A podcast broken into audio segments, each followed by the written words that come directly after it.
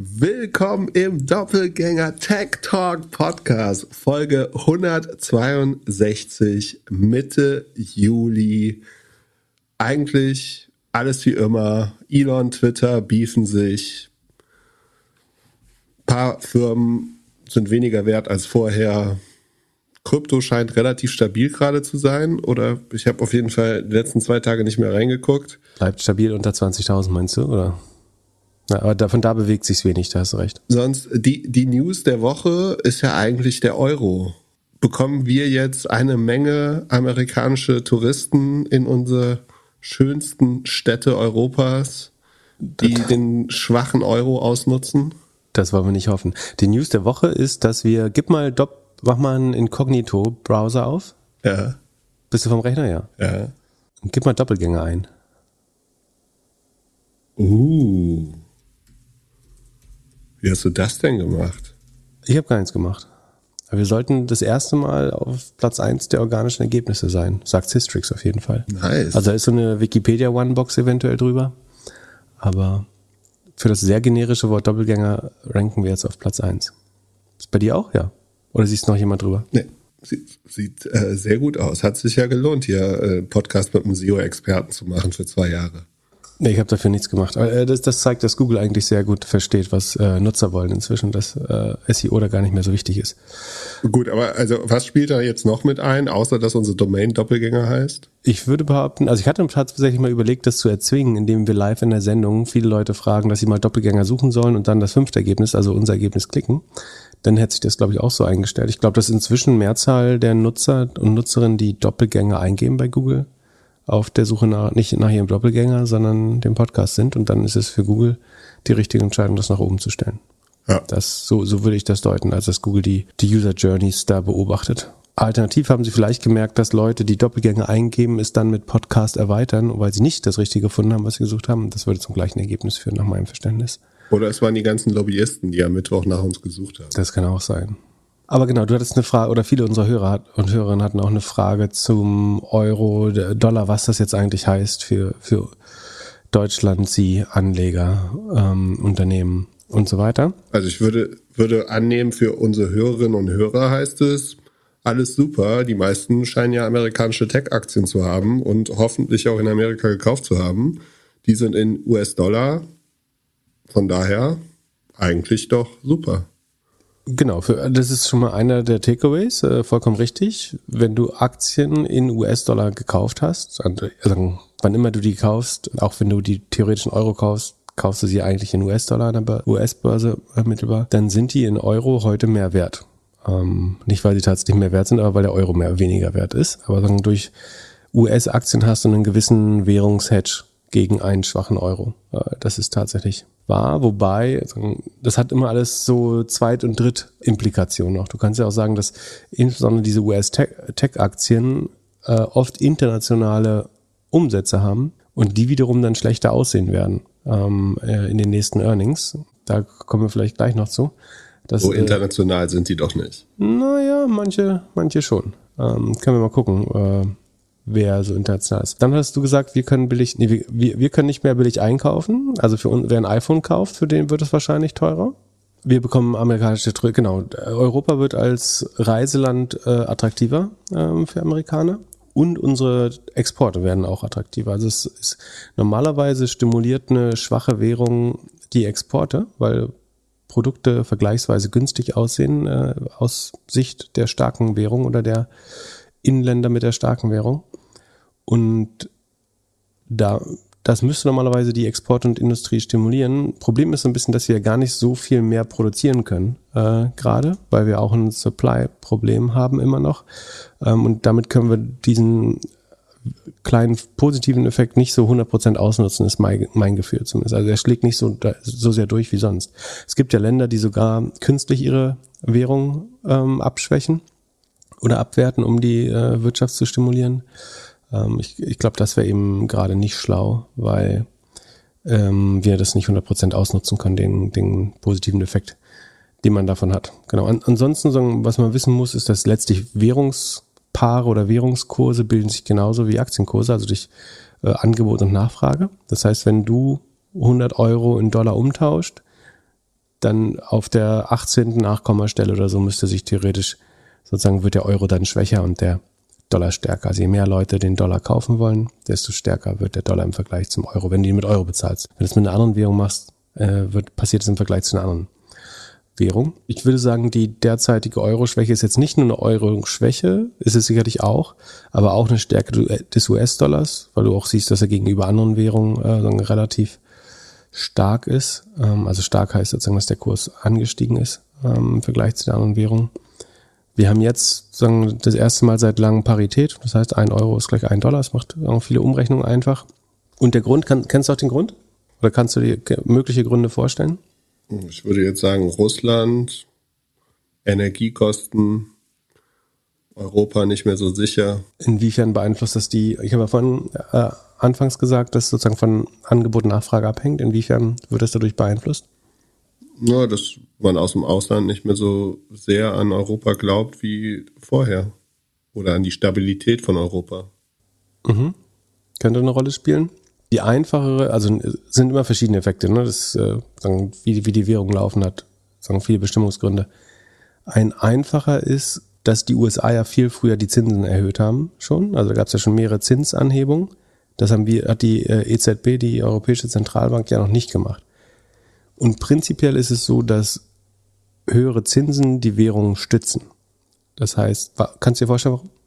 Ja, weil man wieder, äh, also weil sie mehr Geld verdienen damit. Genau, und du hättest jetzt zum Beispiel einen Anreiz, also in Euro kriegst du ja gerade immer noch kaum Zinsen, aber für US-Dollar würdest du jetzt schon äh, Zinsen bekommen in den USA. Theoretisch kannst du dein Geld also in US-Dollar wechseln und dort Zinsen bekommen in US-Dollar.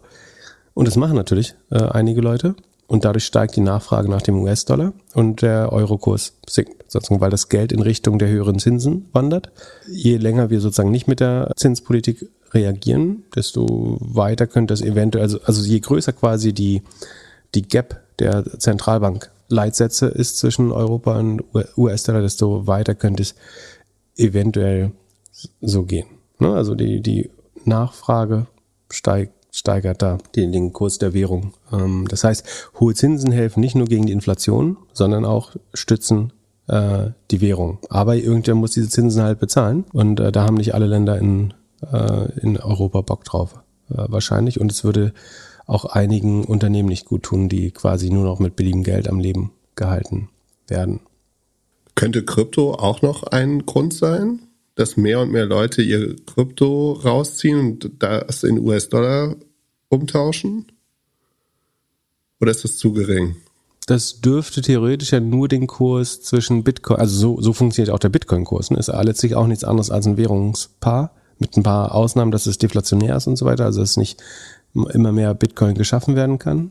Sein, wegen, müsste in einer Ceteris Paribus Welt, in der sozusagen sich alles andere nicht verändert, müsste Bitcoin immer wertvoller werden. Weil sagen, es gibt nur eine begrenzte Anzahl an Bitcoin. Also ganz langfristig gesehen, noch, noch werden ja neue gemeint, aber theoretisch irgendwann wird es immer von alleine immer mehr, wertvoller, weil irgendjemand immer seinen Bitcoin verliert und dadurch immer weniger zur Verfügung stellen. Aber man sieht ja, dass das nicht 100% so funktioniert. Wenn du deine Bitcoins mit Euro gekauft hättest und sie dann in Dollar zurücktauscht, dann würde es theoretisch zu dem Effekt führen. Aber ähm, prinzipiell sollte, sollte das weniger äh, eine Rolle spielen. Genau, also die, die po positiven Effekte wären theoretisch sozusagen die Belebung äh, der Exportwirtschaft, was, wie gesagt, meiner Meinung nach nicht 100 Prozent äh, übertragen wird auf äh, die, den Sektor. Und wir werden als Tourismusland attraktiver. Nachteile sind aber auch relativ klar. Also für uns wird das Einkaufen im Ausland teurer. Und das ist eben nicht nur das iPhone oder die, die Levi's Jeans, die immer gern genommen wird als Beispiel, sondern vor allen Dingen macht, verteuert es noch weiter das Öl. Öl wird typischerweise in US-Dollar, ich glaube, man darf einen Teil inzwischen in so einem Währungskorb abrechnen, aber sagen, früher war es immer so, dass man Öl zu 100 Prozent in US-Dollar abrechnen muss. Ähm, das heißt, jedes Mal, wenn du Öl kaufst, musst du US-Dollars kaufen. Ähm, das stützt den äh, Dollar natürlich auch signifikant. Und auch andere Rohstoffe werden in der Regel in Dollarkursen äh, abgerechnet. Das wiederum schadet dann der produktiven, äh, der produzierenden Industrie auch, weil die, die ähm, Rohstoffe teurer werden, ähm, damit die Margen äh, sinken. Äh, das ist die Frage, was welcher Effekt da größer ist. Ich kann mir fast vorstellen, dass der Nettoeffekt negativ ist. Genau, und äh, auch Aktien wären teurer zu kaufen. Also wir kriegen halt weniger. Also wer das früher gemacht hat, hat sozusagen Glück gehabt, aber jetzt US-Aktien zu kaufen, ist dann relativ gesehen auch teurer. Es sei denn, man glaubt, dass der Euro weiter verfällt. Äh, dann würde man natürlich davon profitieren. Genau, so die, die steigenden, also wenn Öl in US-Dollar und Rohstoffe weiter steigen, steigt natürlich noch weiter die Inflation. Deswegen ist eigentlich höchste Zeit, dass die EZB da mal äh, was tut. Wie gesagt, das hatte ich schon angesprochen, es ist eben auch schlecht für US-Unternehmen, die viele Umsätze im Ausland machen, also in, in der lokalen Währung ihre Einnahmen machen. Das ist zuallererst, würde ich sagen, die großen Ad, die großen Ad-Networks, also Google, Facebook, zu einem gewissen Grad auch, auch Amazon, ähm, die alle über 50 Prozent internationale Einnahmen haben, glaube ich. Und da wirst du in den, in den Income Statements oder im Kommentar zu den Earnings dann immer den Vergleich sehen zu entweder sozusagen steht da XFX, also ohne Foreign Exchange, also Wechselkurseffekte, oder dass man alle Ergebnisse nochmal in CC, das steht für Constant Currency, also bei, bei gleichen Wechselkursen ähm, ausweitet. Also man sagt dann, wir sind dieses Quartal nur zwei Prozent gewachsen, hätten sich die, Währung, die Wechselkurse nicht verändert, wären es aber zwölf Prozent gewesen. So, das wird man äh, viel lesen, dass da die äh, Unterscheidung gemacht wird. Also mit FX sind Foreign Exchange und damit Wechselkurse gemeint. Äh, oder wenn äh, von CC die Rede ist, dann geht es in der Regel um ähm, in Constant Currency, also unter stabil angenommenen Wechselkurse, was Kursen, was sie eben nicht sind. Ne? Also eigentlich, das ist so ein bisschen Augenwischerei. Man kann, es macht schon Sinn, beide Werte zu äh, betrachten. Aus Anlegersicht ist aber eigentlich natürlich nur der in Dollar-Sicht äh, die, sagen die, die Betrachtung in, in der eigentlichen Währung äh, richtig. Das heißt, es ist schön, wenn das, wenn das Unternehmen gewachsen wäre, wenn die Wechselkurse nicht ge sich geändert hätten. Aber am Ende haben sie sich halt geändert. Ähm, und man kann so ein bisschen sehen, ob das ansonsten normal gewachsen wäre. Aber am Ende geht es um Geld. Ähm, deswegen willst du den Effekt auch kennen. Ähm, ich glaube, das für Streaming. Ähm, Streaming hat große internationale Audiences in der Regel. Das ist ja auch ganz spannend. Netflix hat vorausgesagt, dass ihre ihre Subscriber nur im, um ein Prozent gegenüber dem Vorquartal sinken. Das wären nur zwei Millionen. Wir haben aber auch gehört, dass Barclays, für, das ist jetzt nur UK, aber Barclays geht davon aus, dass Subscriptions insgesamt um sechs Prozent gecancelt werden. Und das ist in Währung. Das heißt, Netflix hat, macht ja außerdem noch Preiserhöhungen. Und wenn nach Preiserhöhungen die Transaktionen sechs Prozent tiefer sind, dann müsste die Subscriber-Anzahl deutlich mehr sinken. Also ich bin vorsichtig, äh, Netflix schaut wahrscheinlich wieder diese Earnings, weil ich glaube, es wird sie viel härter treffen als die prognostizierten. Ähm, ah nee, zwei Millionen sind nur ein Prozent, Entschuldigung. Also sie rechnen mit minus ein Prozent Subscribern. Das Revenue könnte trotzdem wachsen durch die Preiserhöhung, aber ich glaube, Netflix wird sehr, sehr schlechte Subscriber-Zahlen reporten. Ähm. Es handelt sich hierbei nicht um Anlageberatung. Keine spezifischen Kauf- und Anlageempfehlungen. Keine Anlageberatung, keine Rechtsberatung, keine Steuerberatung und auch keine Aufforderung zum Kauf oder Verkauf von Wertpapieren. Die Verantwortung für solche Trades liegt bei euch. Philipp und Philipp haften nicht für eure Verluste. Philipp und Philipp und Philipp können die Risikodisposition der HörerInnen nicht einschätzen. Ihr entscheidet selber, was ihr kauft und tragt dafür auch die Verantwortung. Alles könnt ihr auch nochmal unter doppelgänger.io slash Disclaimer nachlesen. Weißt du, wann die Earnings sind von Netflix? Ähm, sieht man natürlich in unserem Kalender, den ich nach und nach noch ein bisschen pflege, aber es ist in vier Tagen, am 19.07. Moment, das ist ja Dienstag. Äh, da muss ich mich ja langsam positionieren. Da muss ich Montag, Sekunde, ich mache mir ja gleich mal einen Reminder, dass ich Montag noch hier was mache. Also nicht nachmachen, äh, kann bravourös schiefgehen. Was auch sagen würde, dass die Earnings wahrscheinlich nicht so gut sind, sind ist die große, das große Announcement, dass Netflix jetzt mit Microsoft zusammenarbeitet, was ja der absolute ja, Branding oder Ritterschlag ist, auf jeden Fall, wenn du sagst, mit einem Unternehmen, das für äh, Bestand oder für, für irgendwie gute Tech steht. Ich, ganz verstanden habe ich es nicht, weil so wie ich es jetzt verstehe, macht Netflix mit der Technologie von Microsoft das, was ich eigentlich von The Trade Desk erwartet hätte. Also die Werbung und den Vertrieb der Werbung. Du, du würdest erwarten, dass man das über Trade Desk hätte. Ich weiß gar nicht, hat Trade Desk ein eigenes Einbuchungsfrontend? Doch, Trade hat äh, natürlich auch eine Demand-Side-Plattform. Ja, theoretisch müsste es, also Demand-Side-Plattform ist sozusagen der Teil des Ad-Ökosystems, wo die Nachfrage, also die großen Werbeagenturen für ihre Kunden das einbuchen würden. Genau, Trade wäre eigentlich so eine Art prädestinierter Partner gewesen, schön unabhängig. Vielleicht ist das das Problem. Trade möchte halt sehr unabhängig sein und möchte vielleicht nicht, die wollen in der Regel nicht eigenes Inventar so gerne vermarkten, sondern eben wirklich der, der Mittelsmann sein. Ja, aber die Aktie hat damals äh, positiv reagiert, als Netflix gesagt hat, hey, wir machen jetzt Werbung. Ja, für den Gesamtmarkt ist das, glaube ich, auch weiter ähm, positiv. Ich glaube trotzdem, also viele Leute sagen, der Microsoft-Deal macht keinen Sinn oder verstehen sie nicht. Ich kann mir schon vorstellen, also A, also Netflix hat nicht die Zeit, selber einen Werbemarktplatz zu entwickeln und die Sales-Leute in die Spur zu schicken. Das wäre ineffizient. Deswegen sagen sie, wir teilen uns das lieber mit einem Microsoft ähm, die kriegen ein bisschen Provision dafür, dass sie die, die, die Infrastruktur zur Verfügung, Verfügung stellen und die Leute im Markt haben, die schon mit den Advertisern reden. Und dafür, aber Microsoft hat halt schon ein Ad Marketplace oder eine Demand-Side-Plattform, nämlich wo du die Bing-Anzeigen und so weiter auch buchen kannst. Und das einfach dann sozusagen für Bewegtbild zu übernehmen, weil dort sind halt schon die meisten, die allermeisten Advertiser präsent. Äh, ist gar nicht so blöd. Dann müssen halt nur die, die Bing-Leute ihre Kunden anrufen und sagen, hey, bei uns kann man übrigens jetzt auch äh, Netflix-Werbung buchen. Das heißt, so ein Head-Scratcher ist das gar nicht, vielleicht dieser Deal, sondern das macht es auf jeden Fall, also die schnellste Möglichkeit, eine der schnellsten Möglichkeiten, zusammen mit Trade Desk in den Markt zu kommen. Sie hätten es nicht. Wer sind die anderen großen Plattformen, die sowas hätten? Google, Apple, Google, Google Facebook, Apple, Apple, Amazon, die alle konkurrierende Videoprodukte haben. Das heißt, das, das wäre äh, Wahnsinn, mit denen zu kooperieren. Ähm, das hat Microsoft eben nicht. Die haben im Gaming-Business könnte man sich da ein bisschen über die Füße treten, aber eigentlich sind die, gelten die halt als relativ neutraler Player im Streaming-Markt. Sind eine global, in, äh, global operierende äh, Firma. Wie gesagt, Zugang zu Infrastrukturen, zu Kunden. Und ich glaube, was sagen, das Killer-Argument ist, überleg mal, was Microsoft noch hat. Xbox. Ja, auch. Was, wie macht man Werbung effizient? Oder wie kann Netflix sagen, die, den maximalen Preis pro View erlösen? Äh, was brauchen sie dafür? Excel, nee, wahrscheinlich Azure. Oder?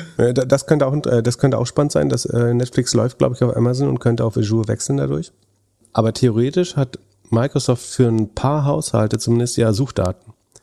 Das heißt, im Moment würde bei Netflix ja nur Branding-Werbung laufen, die nicht zwangsläufig die, die wertvollste ist. Aber wenn ich jetzt weiß, jemand hat auf seinem Windows-PC oder auf ähm, in Bing nach Sneakern gesucht oder nach einem neuen Ford Mustang oder nach einer Hausfinanzierung, dann kann das natürlich für Advertiser total spannend werden, die Leute dann auf Netflix zu verfolgen. Zumal die eh äh, tendenziell besser verdient sind und so weiter.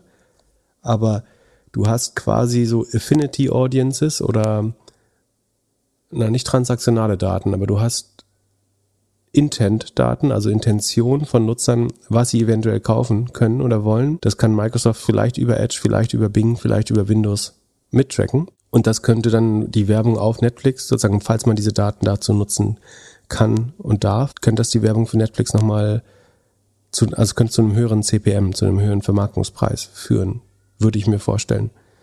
Das fände ich jetzt das Spannendste an dem Deal, neben dem sozusagen, dass es auch ein sehr bequemer Weg ist, schnell auf die Geschwindigkeit zu kommen. Und glaubst du, bei Microsoft sitzen schon irgendwelche M&A-Berater und überlegen sich, ob sie Netflix nicht komplett übernehmen? Weil du hast gerade gesagt, von äh, Big Tech hat ja, jeder hat ja so ein Videoangebot hm. und man könnte ja mit Xbox und mit Netflix vielleicht ein ähnliches Angebot spielen. Man hat die ganzen Games da drin, ja, aber schon gefährlich, ein Shrinking Business zu kaufen. Also revenue-mäßig äh, schrumpft es noch nicht, aber. Aber, aber können Sie es nicht ähnlich wie Prime nutzen, dass es einfach so ein Subscription-Modell ist, was man hat, um andere Sachen dann günstiger zu bekommen? Ja, Sie könnten so dieses Microsoft OneDrive, so ein Riesenbundle machen, auch mit verschiedenen Sachen. Ich würde gerade nicht in Netflix investieren, ehrlich gesagt. Ich, ich glaube fast Netflix, äh, ich glaube fast Microsoft ist zu schlau. Ich meine, kann Microsoft das Netflix-Business signifikant hebeln? Auch schwer. Die könnten mal fixen, dass man vernünftig vom Computer auf, auf einen Bildschirm streamen kann, ohne dass die Tonspur von der Bildspur ab, äh, abweicht. Das, das wäre ein großer Fortschritt. Aber nee, ich glaube, äh, ich glaube, Microsoft will Netflix nicht kaufen. Ich glaube, niemand will Netflix gerade kaufen. Ich glaube, Netflix ist bald kein wachsendes Business mehr und muss erstmal beweisen, dass es profitabel werden kann, indem sie die Content-Kosten senken.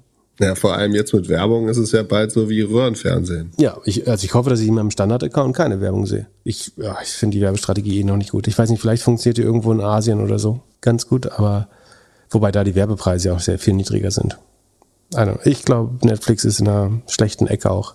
Andererseits, sagen Reed Hastings ist ja auch bekannt dafür, dass er so Dinge ganz gut bewältigen kann und nochmal mit was Neuem um die Ecke kam. Aber ich meine, die letzten Initiativen waren hier Gaming oder was war das letzte? Letzte, was durchs Dorf betrieben wurde, da war jetzt auch nicht so, so schlau. Ich glaube, Netflix hat sich ein bisschen überlebt. Aber äh, das gleiche gilt natürlich, sagen, Disney wächst noch ähm, aggressiver, sollte auch ein Problem mit den internationalen Einnahmen haben. Und dann eben die großen Softwarefirmen, also Microsoft, ServiceNow, Bill McDermott, der ServiceNow-Chef, der von SAP kam, hat schon gewarnt, dass die äh, Umsätze nicht gut aussehen werden wegen Währungseffekten. Das wird Salesforce, Microsoft äh, treffen. Das wird alle Softwareachsen, über die wir hier regelmäßig sprechen, in einem gewissen Maß treffen, denke ich. Und es ist ja viel, ne? Also der Euro ist von 1,20 innerhalb von sechs Monaten, glaube ich, von 1,20 auf, äh, auf einen Dollar gefallen. Das sind ja schon 16 Prozent Verlust. Das äh, keine Petitesse, also kein Nachkomma, Rundungsfehler in den Earnings. Das, das wird sich bemerkbar machen. Dann lass uns in den Gossip Corner gehen. Was gibt's Neues von Twitter und Elon? Also A hat Anfang der Woche Elon sich, sagen die, die zwei Menschen mit dem schlechtesten Verhältnis zur Wahrheit fangen jetzt an, sich zu clashen. ähm, wobei Trump, Trump das natürlich weiterhin über True Social machen muss, weil er auf äh, Twitter noch gebannt ist. Aber Elon hatte irgendwie gesagt, dass er natürlich nicht Trump wählen würde oder sich da so eingelassen. Und Trump hat ja gesagt, äh, Elon wäre ein Supporter mehr oder weniger. Also auf das Dementi von Elon Musk hat Trump dann auf True Social gepostet ein Foto von Elon Musk stolz neben ihm äh, im Oval Office im White House. When Elon came to the White House asking me for help on all of his many subsidized projects, also äh, angeblich hat Elon Musk Trump nach Hilfe gefragt für viele seiner ähm, subventionierten Projekte, whether it's electric cars that don't drive long enough, driverless cars that crash or rocket ships that uh, rocket ships to nowhere, without which subsidies he'd be worthless. And uh, subsidies, wie gesagt, Subventionen. Um, and telling me how he was a big Trump fan and Republican. I could have said drop to your knees and back and he would have done it. Also er versucht irgendwie da klarzustellen, wer das Alpha-Männchen äh, von den beiden ist. Und impliziert, dass Elon Musk da mehr oder weniger um Subventionen weiter gebettelt hätte. Äh, teilweise lebt Tesla natürlich äh, und sicherlich auch andere der Unternehmen von, von Subventionen, das ist ja relativ klar. Aber naja, ähm, dann außer einem Schmutzbett, aber immerhin, also was ja die Besonderheit ist erstmal, Elon ist wieder zurück auf Twitter, nachdem er ja verschwunden war längere Zeit. Wie gesagt, der letzte Stand war, er hat sich zurückgezogen aus dem Twitter-Deal. Twitter hat inzwischen die Klage eingereicht, die öffentlich ist in den USA. Also man kann sich da, da durchlesen, was der Schriftsatz der Twitter-Anwälte ist. Da habe ich irgendwo gelesen, die glauben, in vier Tagen wäre dieses Verfahren zu gewinnen, äh, weil es sagen ein Windfall. Und, und Gewinn bedeutet für Sie, äh, der Laden ist verkauft? Ja, dass sie ihren Case durchbekommen, ja. Ähm, aber man muss schon sagen, die, die Beweise sind ja auch relativ äh, erdrückend. Also das Lustige ist eigentlich, dass in diesem Filing wirklich Dutzende von Screenshots einfach drin sind. Irgendwelche Poop-Emojis und Memes, die Elon Musk getwittert hat. Also die Beweisführung besteht zu einem signifikanten Anteil aus äh, Einlassungen in Form von Memes und Tweets von, von Elon Musk, was ganz unterhaltsam ist. Aber das, also den spannendsten Teil finde ich ehrlich gesagt, also dass die, das quasi Twitter-Boards zu Protokoll gibt. On April 9th, the day Musk said he wanted to buy Twitter rather than join its board. Also er hatte ja damals, stand zur Debatte, ob er ins Board geht und er meinte, er würde die Company lieber kaufen. He texted Brad Taylor, also dem ähm, Chairman des Boards, dem Vorsitzenden, that purging fake users from the platform had to be done in the context of a private company because he believed it would make the numbers look terrible. Also er hat dem Twitter-Board geschrieben, lasst uns die Fake-User mal lieber erst äh, von der Plattform schmeißen, wenn wir eine Private Company sind. Wenn wir es jetzt als Public Company machen, wirkt sich das negativ auf den Wert aus. Und damit belegt er vielerlei. Ne? Also A, dass er 100% Awareness zumindest für ein Fake-User-Problem hatte. Ähm, und dass 5% der User fake waren, das war ja eh öffentlich.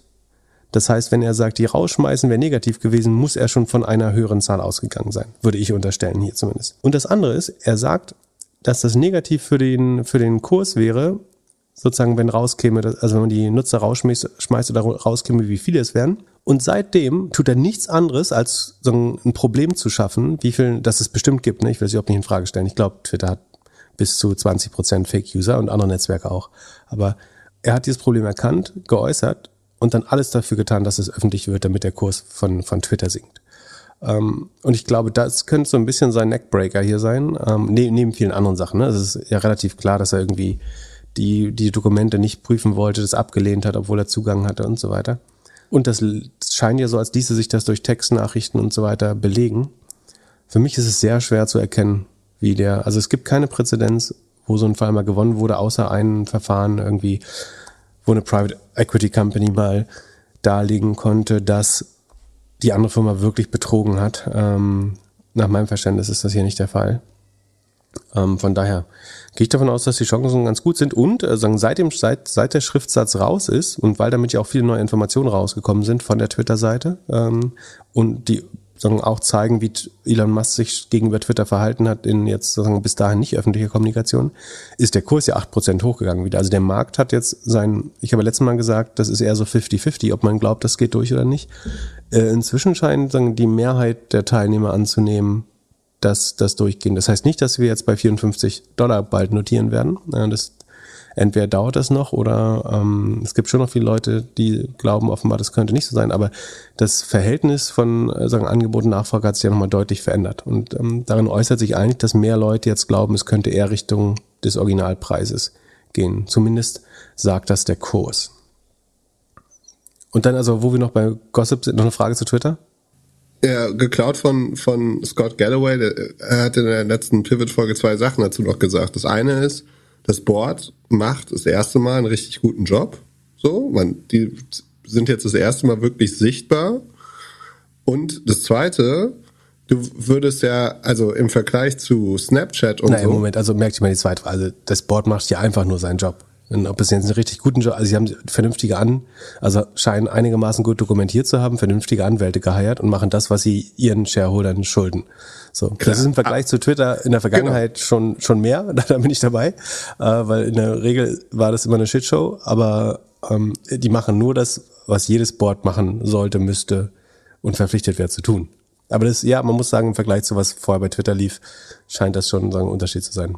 Und, und die zweite Frage? Und das zweite, im Vergleich zu Snap und Pinterest hat ja Twitter jetzt nicht so viel abgelost in den letzten Monaten.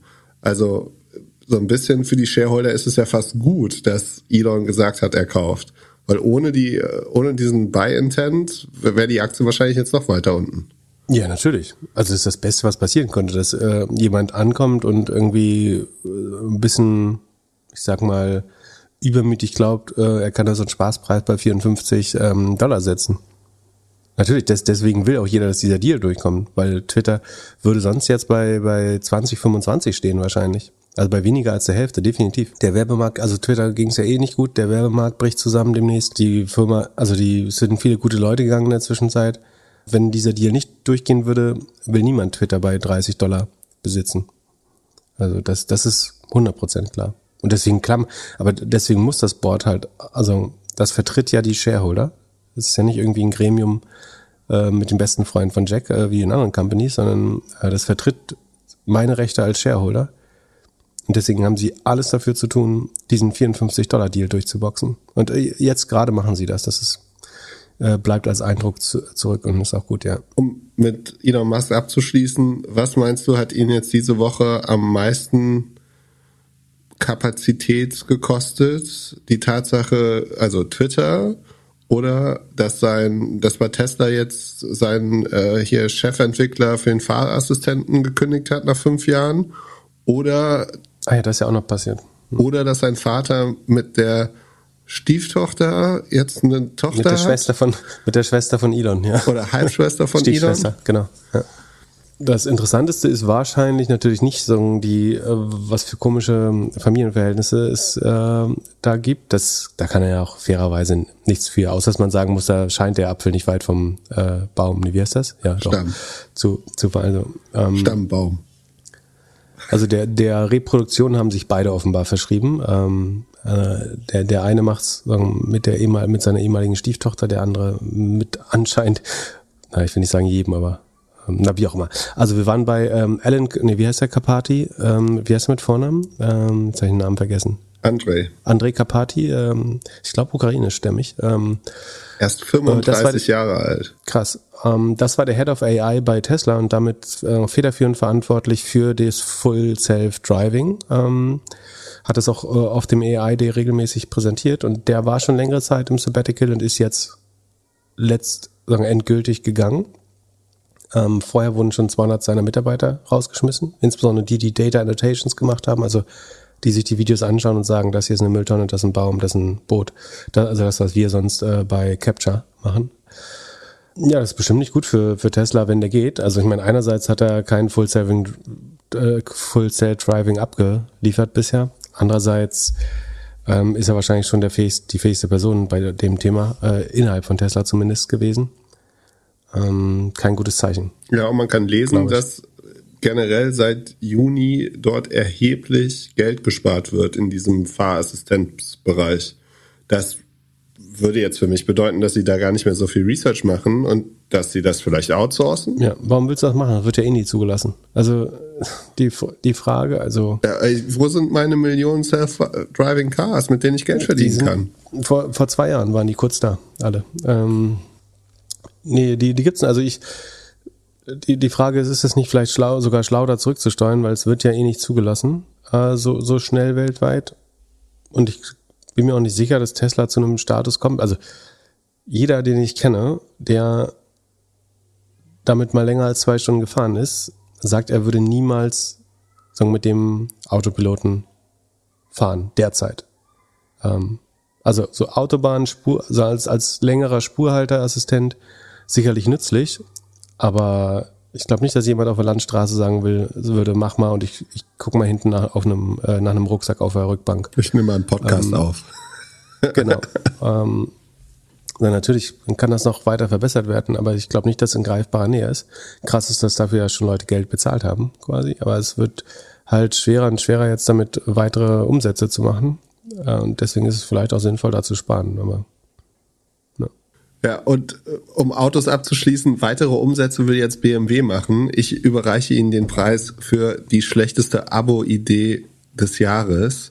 Man kann bei BMW jetzt die Sitzheizung für 17 Euro im Monat abonnieren, warum schlecht? weil das Produkt ja schon da ist. Also nur um den Schalter a- anschalten zu können, natürlich als Endnutzer würde ich wahrscheinlich Geld für, also Geld sparen, weil ich nur im Winter die Sitze in, warmen Popo haben möchte. Aber sich darauf zu konzentrieren, also die, diese Unternehmensberatungspräsentation von vor drei Jahren hätte ich, würde ich jetzt gerne mal sehen. Die sagt, wir werden jetzt zu einer SaaS-Company. Also Subscription Company auf jeden Fall, ja. Ähm, Oder findest du es gut? Für Sachen, die, äh, wie willst du das denn kommunizieren an den Endkunden? Das sind ja alles, bei Software, halt, finde ich, kann man das noch alles machen. Ein, es hat einen Vorteil, ne? Du baust, also es klingt natürlich wie du baust unheimlich viele unnütze Sachen ins Auto ein, die dann gar nicht benutzt werden. Ähm, andererseits, selbst wenn der erste Käufer es nicht nutzt, wird vielleicht der zweite es nutzen. Also du hast beim Gebrauchtwagen Optionalität, das ist ein Vorteil. Und du musst weniger Varianten bauen. Also theoretisch baust du jedes Auto als modellvolle Hütte und dann muss halt freigeschaltet werden, was du wirklich nutzen willst von den Features, während prinzipiell alle verfügbar sind. Und irgendwann gibst du, glaube ich, schon mal, äh, wenn du eine Gehaltserhöhung hast, auf und sagst, jetzt gönne ich mir das mal. Den, den Blinker links. ähm, und also, ich will nicht sagen, das ist eine, gu- ich finde es nicht eine gute Idee. Vor allem, wenn du es weiterdenkst, Du brauchst halt viel mehr sagen, Chips. das, das Navi, das Navi mache ich, äh, also A, würde niemand für ein Werksnavi bezahlen, der halbwegs bei Trost ist, aber ähm, du könntest ja theoretisch alles so äh, Subscription-basiert machen. Aber es gibt ja schon ein Subscription-Model für Autos und das heißt Leasing. Dann kann ich das Auto halt auch gleich leasen. So, dann sollen sie halt eine Leasingbank machen oder haben sie ja, aber so für einzelne Komponenten da äh, Subscription-Businesses zu erfinden, Stell dir vor, du steigst ins Auto und jeden Morgen fragt dich das Auto, möchtest du heute mit oder ohne Airbag fahren? Ja, genau. Also, ja. Ich meine, ich glaube, es ist, ist tatsächlich effizient, das zu bauen, ne? weil es ist viel einfach da, die Sachen sind, sagen, die Rohstoffe und Installationskosten sind ja gar nicht so groß, das einzubauen. Das heißt, das sagen, pro forma einzubauen und dann eben alle Autos äh, in einem Batch durch oder in einer Charge durchbauen zu können, ist vielleicht gar nicht so doof. Aber aus Nachhaltigkeitssicht und auch Kostensicht macht das doch keinen Sinn. Du musst ja überall kleine, also du musst ja überall Chips vereinbaren, du musst überall das Zeug Ja, aus, reinbauen. äh, wenn du da aus Nachhaltigkeitssinn Nachhaltigkeitssinn macht es überhaupt keinen Sinn, zwei Tonnen um, um 80 Kilo Mensch rumzubauen, damit der sich fortbewegen kann. Also wenn du da anfängst, wo macht ein Auto überhaupt Sinn?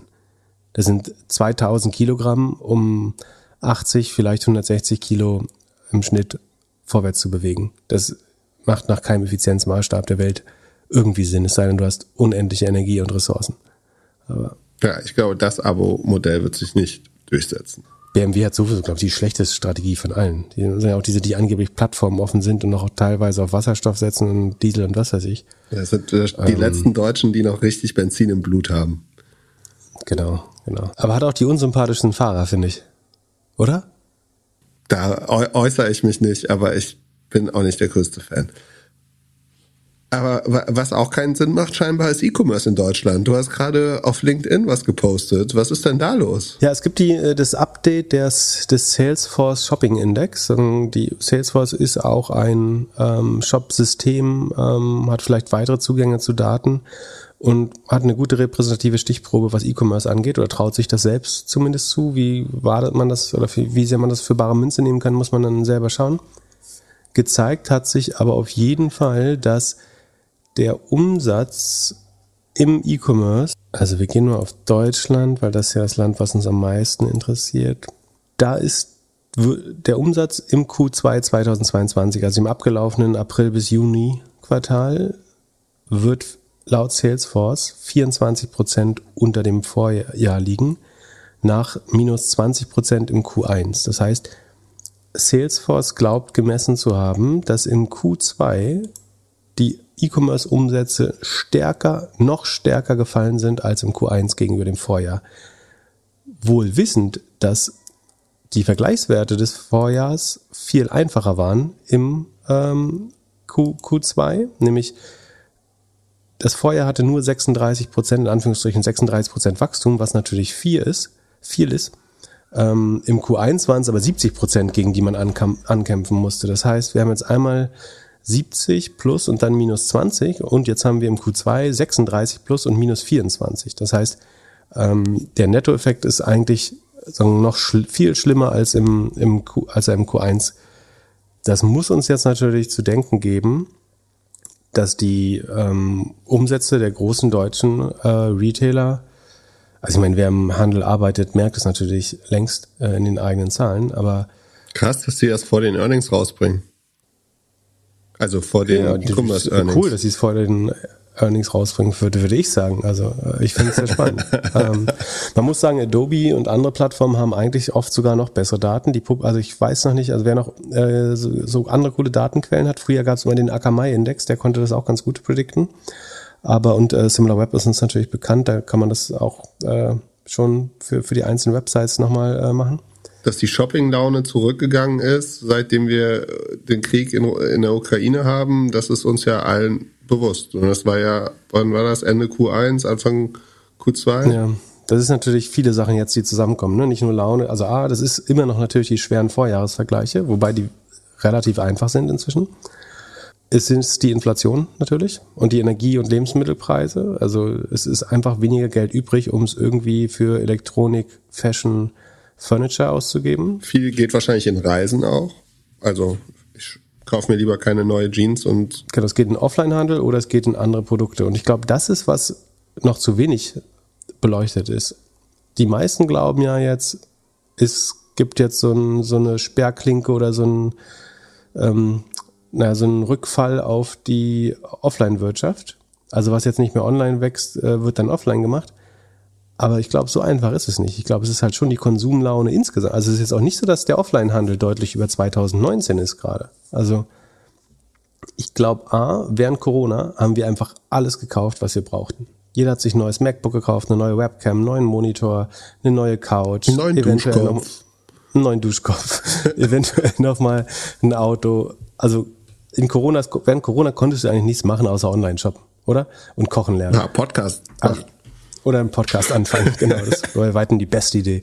Ähm, und ich glaube, deswegen gibt es einfach auch relativ wenig Bedarf noch. Ähm, und das Gute ist, die Leute haben das überwiegend online gemacht, das heißt, das ist ganz gut. Und ich glaube, jetzt, jetzt natürlich holt offline wieder ein bisschen auf. Aber offline war vor Corona tot und wird nach Corona Töter sein. Das heißt jetzt auch nur so ein, so ein Strohfeuer, glaube ich. Und dann müsste sagen irgendwann, also ich glaube, du siehst es ja auch, ne, wenn du den deutschen Einzelhandelsumsatz siehst, der ist 4% äh, real, 4% unterm Vorjahr. Also Leute kaufen weniger ein. Ähm, nominell ist er ein bisschen höher, weil die Lebensmittel so teuer sind, aber ähm, real gesehen ist, sinkt er zum, zum Vorjahr. Ähm, das heißt, online verliert stark, insgesamt verliert der aber und ich glaube, offline wird unter 2019 enden, das Jahr eigentlich insgesamt, wenn ich mich nicht irre. Und der Grund ist, wie gesagt, ich glaube, viele Anschaffungen vorgezogen während Corona. Und was Leute ja wollen, ist nicht wieder offline einkaufen, sondern die, also was ich höre oder auch selber merke, ist, die wollen viel lieber mal wieder ins Restaurant gehen, mal wieder auf ein Festival gehen, mal wieder Freunde treffen. Das ist, glaube ich, was du. Wir haben immer gedacht, so es kommt Revenge Shopping äh, offline. Das passiert natürlich auch. Aber ich glaube, im Zweifel gibt es noch einen Shift von Kategorie von Gütern auf Erfahrung ähm, und Erlebnisse. Ja, hat man gestern Abend in Hamburg gemerkt. Scheinbar war ganz Hamburg äh, auf dem Toten Hosen Konzert und deswegen durften die bis Mitternacht spielen. Ah, bei uns waren alle auf dem Col- Coldplay-Konzert. Ähm, Ja, die sind nicht so laut, das ist so angenehmer. ach so, ach, bist du jetzt, bist du so, so einer, der sich dann beschwert, wenn ein Konzert ist? Nein, Quatsch. Wohnst du am Millantor? Nee. Oder wo treten die denn auf? Wo tritt man, wo tritt man auf in Hamburg? Äh, Volksbühne sind die, waren die wahrscheinlich. Aber ich habe mich nur gewundert. Ich habe immer gedacht, um 10.30 Uhr ist Schicht im Schacht. Aber die haben noch relativ lang gespielt. Okay. War bestimmt super. aber gut, ja, aber also, Erlebnisse auf jeden Fall. Die letzte Frage, die ich dazu hätte, ist, ist da ähm, Secondhand mit drin? Also so ein Ebay, Kleinanzeigen und alles? Äh, eBay geht's ja noch schlecht. Also ich will gar nicht wissen, wie, das hatten wir auf der K5 gesehen, das hat ja Jochen präsentiert. Also ich glaube, eBay geht's im Zweifel noch schlechter. Ich weiß jetzt nicht theoretisch, ich würde annehmen, die paar Secondhand-Plattformen, die es gibt, aber die sind ja im Gesamtkontext ist das halt weniger als drei Prozent des E-Commerce-Volumens, würde ich denken. Von daher ist auch ähm, ein Rundungsfehler. Ich würde aber schon sagen, sagen, nach Netflix ist Zalando die zweite Sache, die ich äh, für die nächsten Earnings äh, wahrscheinlich, wo ich mich absichern würde, würde ich jetzt mal sagen. Ähm, ja. Ich würde mir wünschen, dass du dich auch bei Amazon absicherst und damit schön auf die Fresse fällst. nee, Amazon ist mir zu. Nee, gegen Amazon würde ich nicht wetten. Also ich habe mich ja positioniert, indem ich alle meine Amazon-Aktien verkauft habe. Das scheint mir auch weiterhin der richtige Weg gewesen zu sein. Du redest dir das auf jeden Fall jeden Tag wieder ein. Was? Das rede ich mir. Du sagst dir aber selbst, dass es die richtige Entscheidung war. Ja, hallo, sie haben halt deutlich verloren und mein Microsoft äh, nicht so sehr. Das kannst du einfach mal anerkennen, dass das schlau war. Ja, war schlau. Und äh, dass ich die E-Commerce-Krise einigermaßen gut antizipiert aber es war ja auch nicht schwer, meiner Meinung nach. Na gut, wie auch immer. Also, ähm, ich glaube, es wird schwer für, für jeden Player, egal wie gut man ist, und Zalando ist ja ein gutes Unternehmen, ähm, da jetzt gute Ergebnisse abzuliefern. Wir haben das Problem, dass die Inventories überall hochlaufen, Rohmarge wird sinken und im Fulfillment steigen die Kosten ähm, durch, durch die teurere Arbeit. Es kann kein gutes Jahr für E-Commerce werden. Also und es, es muss auch schlechter werden als erwartet, denke ich. Ähm, umso mehr würde ich mich freuen, wenn irgendjemand positiv überrascht.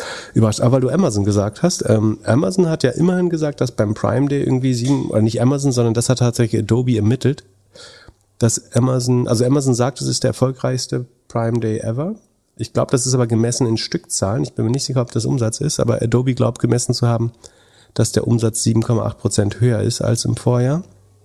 Ähm, da bin ich, also nee, doch, da, das ist ein Fakt, glaube ich, oder so, ist wahrscheinlich realistisch. Ich glaube aber auch, wenn ich die Pressemitteilung richtig lese, nämlich, dass davon international nichts gesagt wird oder nur sehr wenig gesagt wird, dass dieser Umsatz hauptsächlich in den USA gemacht wurde.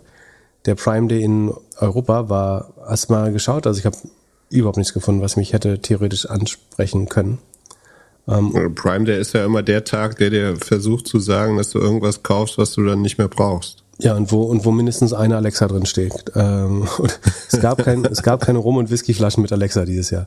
Ähm, nee, aber normalerweise gibt's so Safe-Deals, die du immer machen kannst. Also irgendwie dein, dein Lieblingswein oder dein Lieblingswhisky oder dein Dinge, die du eh kaufst, oder dein, dein Lieblingschino 30% günstiger ist, aber konnte ich nicht finden dieses Jahr.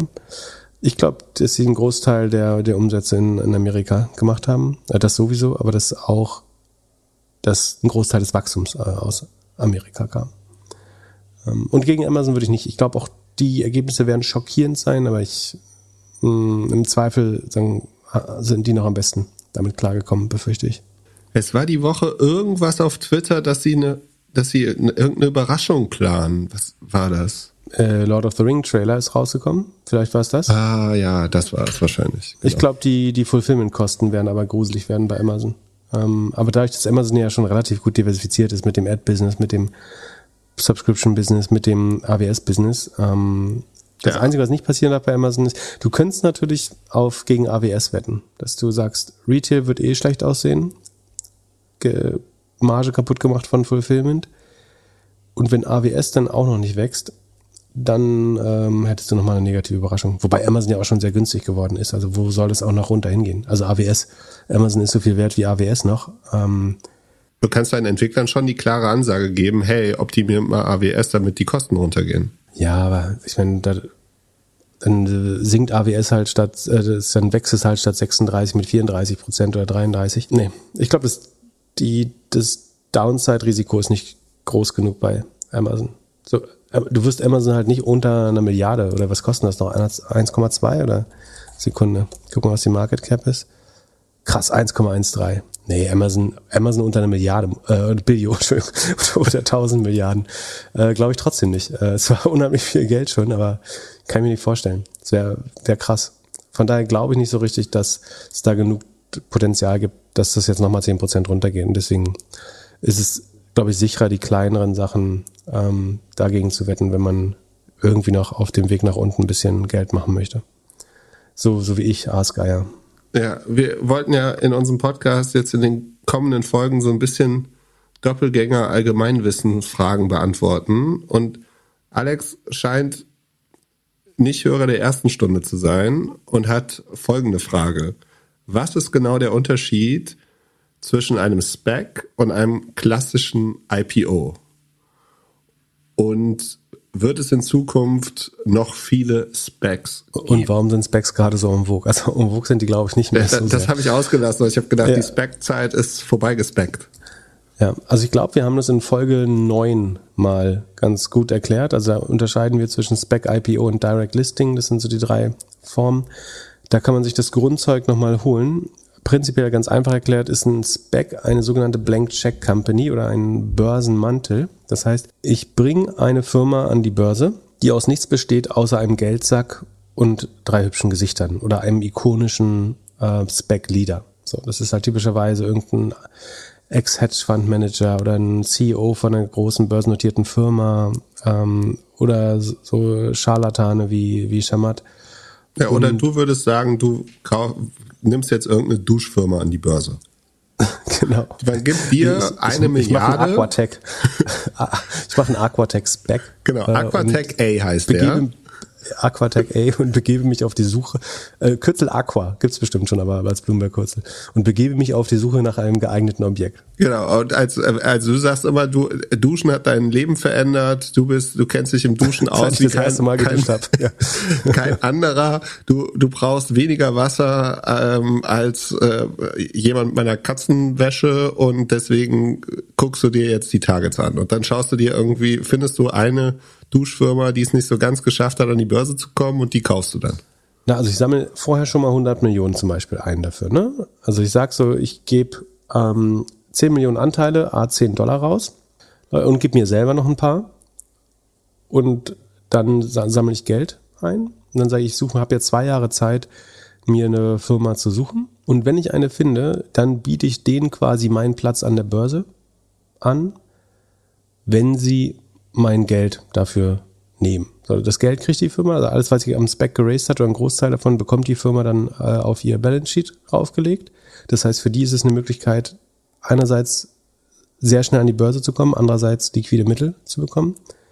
Ich wiederum krieg sogenannte Sponsor Shares, das heißt, ähm, ich bekomme in jedem Fall ähm, sehr günstig ein paar Anteile und habe da in der Regel eine ganz gute Rendite, die ein bisschen von der Performance der Firma abhängt, ähm, aber in der Regel bekomme ich so oder so Geld. Da können wir gleich mal nochmal drauf eingehen.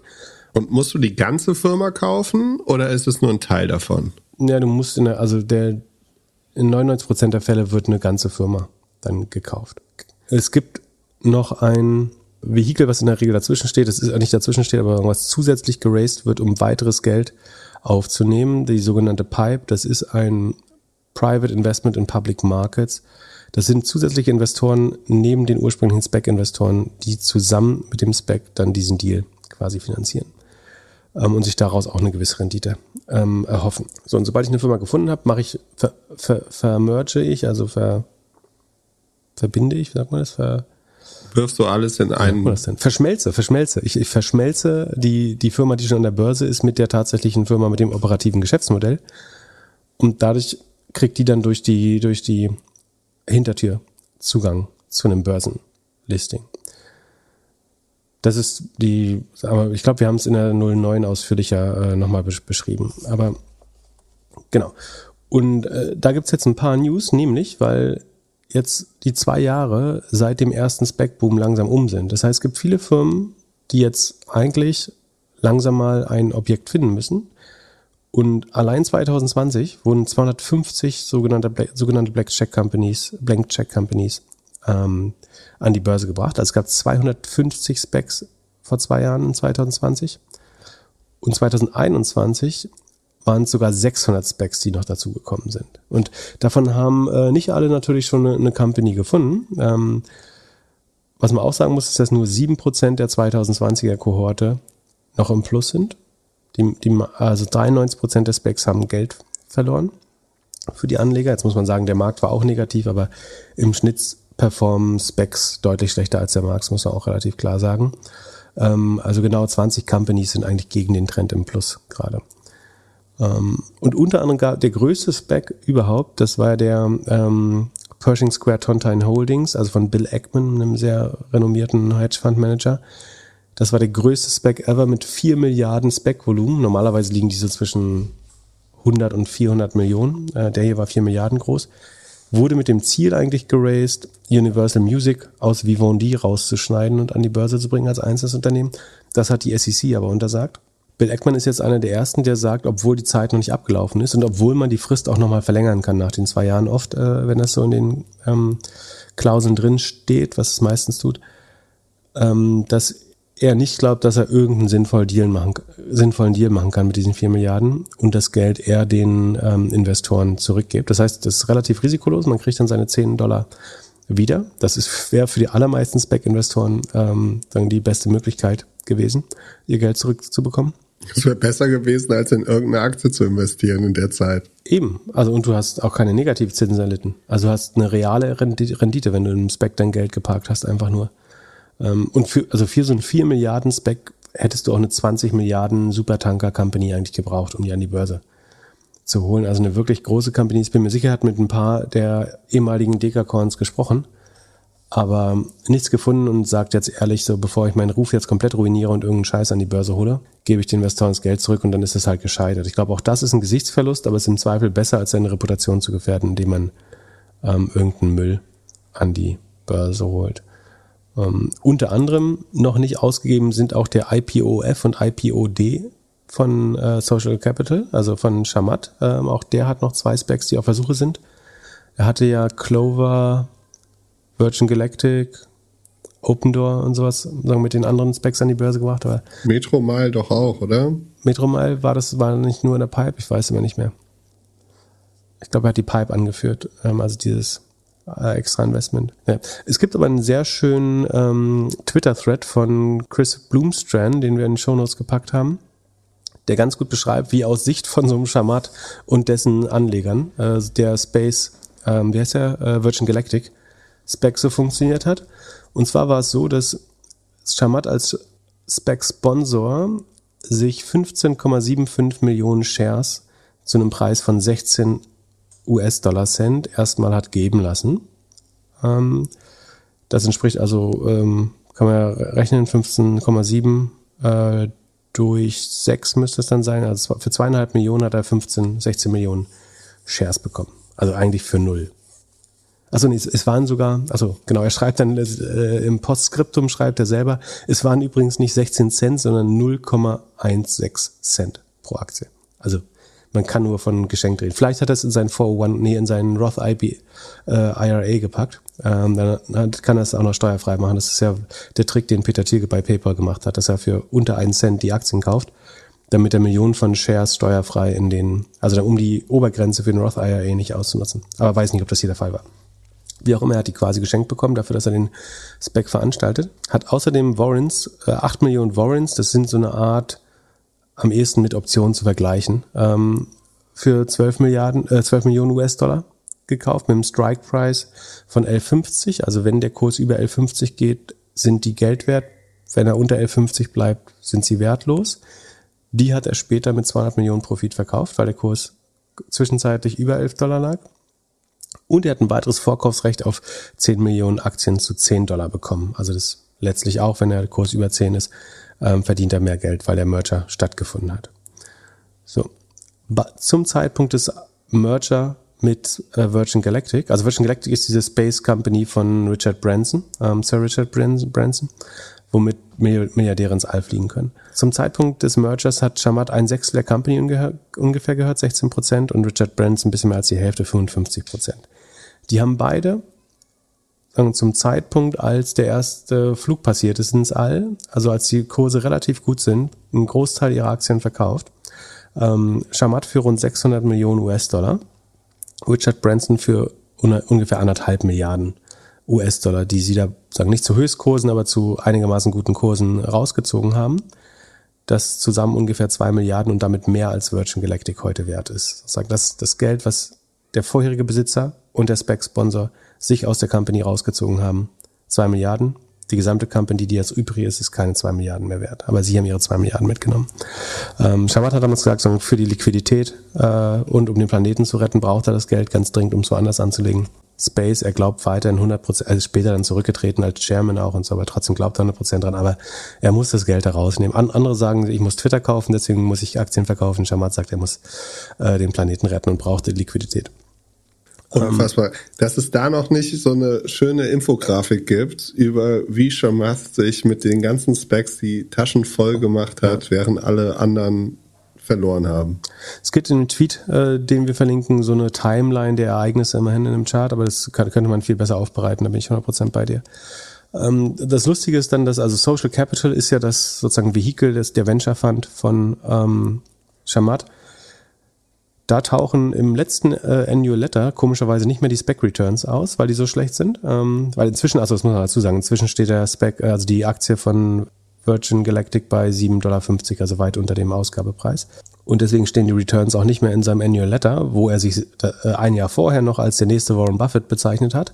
Ähm, davon ist auch weniger zu lesen ähm, inzwischen. Stattdessen listet er ein paar selektive persönliche Investments. Also was er selber mit dem Deal gemacht hat, schreibt er den Leuten, die in seinem Fonds investieren, äh, dahin, damit es weiter eindrucksvoll wirkt, äh, was für ein guter Anleger ist. Fakt ist aber, dass sagen, weder ein Virgin Galactic ähm, äh, Investor noch ein Social Capital LP da irgendwas von dem Geld äh, sehen wird. Ähm, da, da lagen wir, ich glaube in Folge eins, ich glaube es war in der ersten Folge, wo wir gesagt haben, da haben wir uns irgendwie so, da wussten wir, da haben wir auch noch die irgendwie gedacht, wir müssen coole Rubriken machen im Podcast. Äh, und ich glaube, eine der ersten Predictions war, dass äh, Shamat sozusagen als Charlatan innerhalb der nächsten, ich glaube, ich dachte innerhalb von einem Jahr, so, so schnell ging es leider nicht, aber enttarnt wird. Ähm, ich glaube, das passt jetzt inzwischen ganz. Der ist übrigens nicht mehr in der Forbes-Liste der Milliardäre. Also er scheint unter, Was? also obwohl er da richtig Asche rausgezogen hat, äh, ist, erscheint er nicht mehr in der Milliardärsliste von, von Forbes. Noch geilerer Deal, den er aber gemacht hat, ist übrigens der, dem gehören ja 10% von den Golden, oder gehörten 10% der Golden State Warriors.